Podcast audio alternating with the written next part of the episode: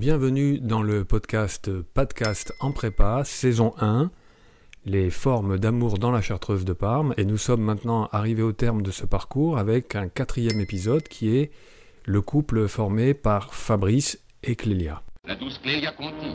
Alors ce couple va dépasser tous les autres en intensité, en sincérité, en richesse, en vertu herméneutique, c'est-à-dire de découverte de soi-même et du monde.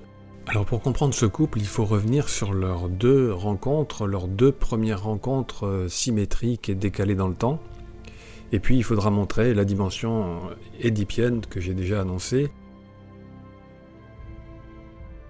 Fabrice et Clélia se sont déjà rencontrés au livre premier, chapitre 5, sur la route, parce que Clélia et son père sont pourchassés et ils approchent de la voiture où Fabrice se trouve avec sa mère et sa tante et ils sont partis vers Milan. Et cette rencontre est portée par une dimension prophétique. Je lis la page 150.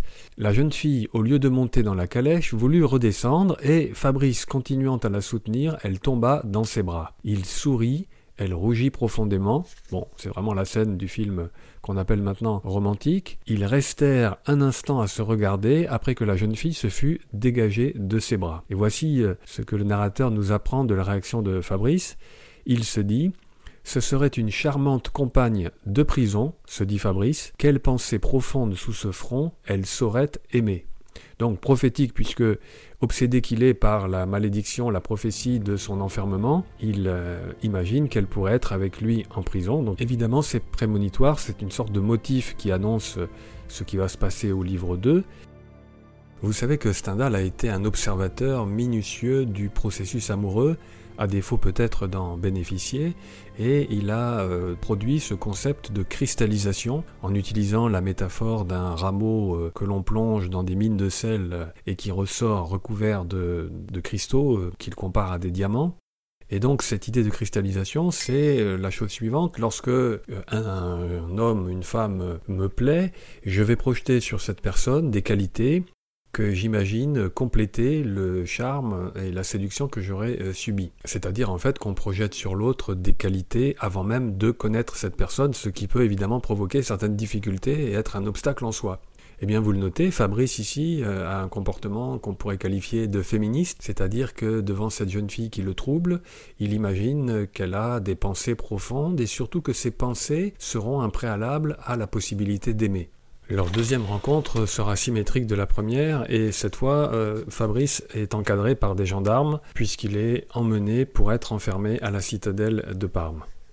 Fabrice a fait preuve d'insolence et de courage physique. Il a giflé Barbonne, euh, le commis euh, terrible de la prison. Et Clélia, alertée par le bruit, apprend que c'est monsieur Deldongo qu'on amène en prison. Et Stendhal met en place le même procédé de rencontre fortuite, cette fois de manière plus abstraite parce que elle ne tombera pas dans ses bras, et on comprend bien que c'est impossible, mais c'est une parole qui va tomber comme euh, la première fois dans les bras de Fabrice, et cette fois dans ses oreilles, puisque elle répond à son père Je vous suivrai. On est au chapitre 15 du livre second. Fabrice, entendant prononcer ces paroles tout près de lui, leva les yeux et rencontra le regard de la jeune fille. Il fut frappé surtout de l'expression de mélancolie de sa figure.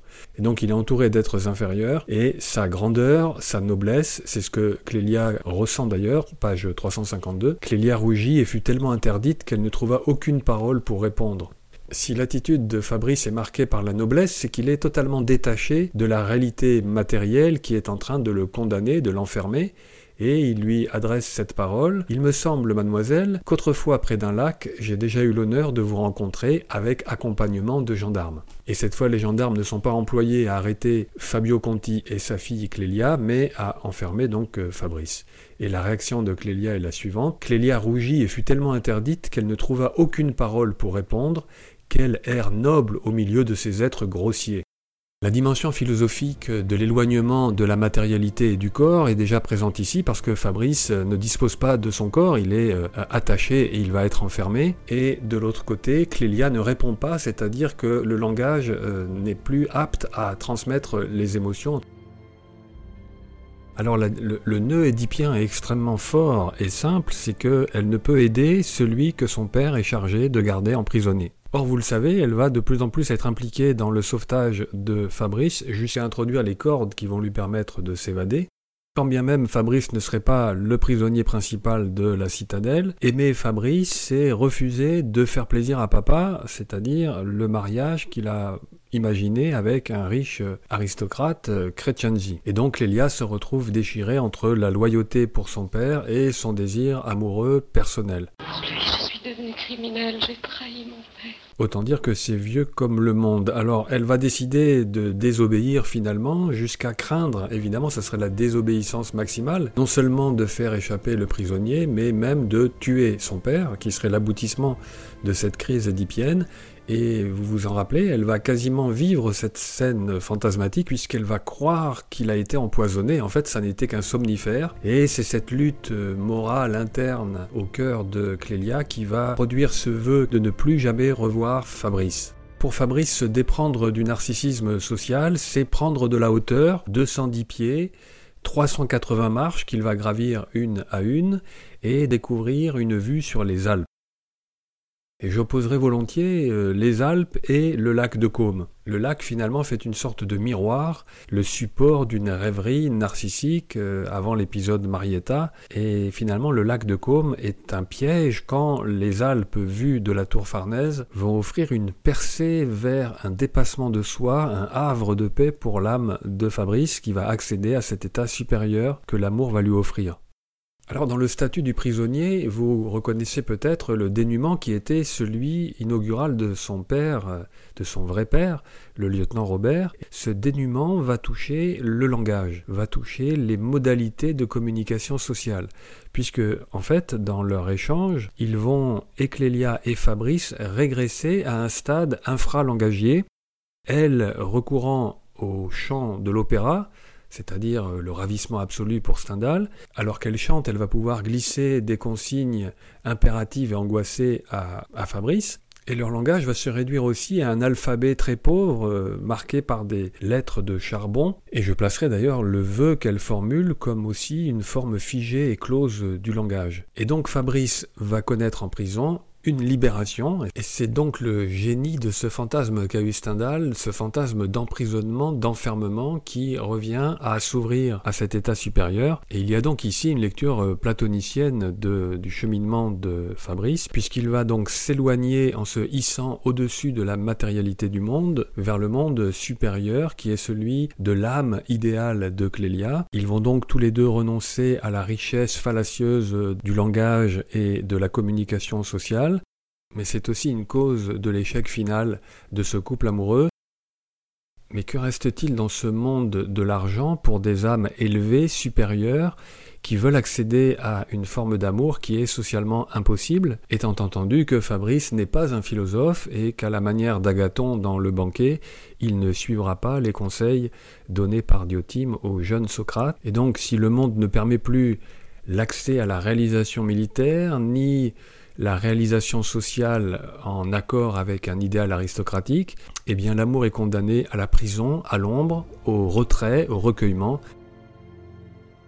Alors oui, tout le monde meurt à la fin de la Chartreuse de Parme. Sandrino, le fils secret de Clélia et Fabrice, décède. Clélia meurt dans les bras de Fabrice. Et je lis les dernières lignes avant le dernier paragraphe qu'on a déjà examiné. La comtesse en un mot réunissait toutes les apparences du bonheur apparence bien sûr, mais elle ne survécut que fort peu de temps à Fabrice. Alors le mais est ironique, évidemment, il n'y a pas du tout d'adversité entre les deux propositions, mais elle ne survécut que fort peu de temps à Fabrice, qu'elle adorait, et qui ne passa qu'une année dans sa chartreuse. Euh, faisons cette remarque évidente que le titre du roman, La Chartreuse de Parme, ne réfère pas à la citadelle à la tour Farnèse, mais à la Chartreuse, le lieu dans lequel s'enferme Fabrice à la fin du roman, c'est un second lieu de retrait dans lequel, comme on vient de l'apprendre, Fabrice ne survit qu'une année. Et donc c'est un lieu de retrait qui est intermédiaire entre la tour et le tombeau. Alors quelle est l'ultime conclusion? Eh bien écoutez, je vais faire le prof de lettres et dire que pour Stendhal, finalement, seul l'art, ici en l'occurrence la littérature, est en mesure d'offrir à un couple comme celui de Clélia et Fabrice, un couple sublime et absolu, de lui offrir un tombeau à la hauteur de sa valeur. Et finalement, le roman est une invitation aux Happy Few, à ces lecteurs qui l'ont compris, de se retrouver pour célébrer cette mémoire de cette forme d'amour idéal.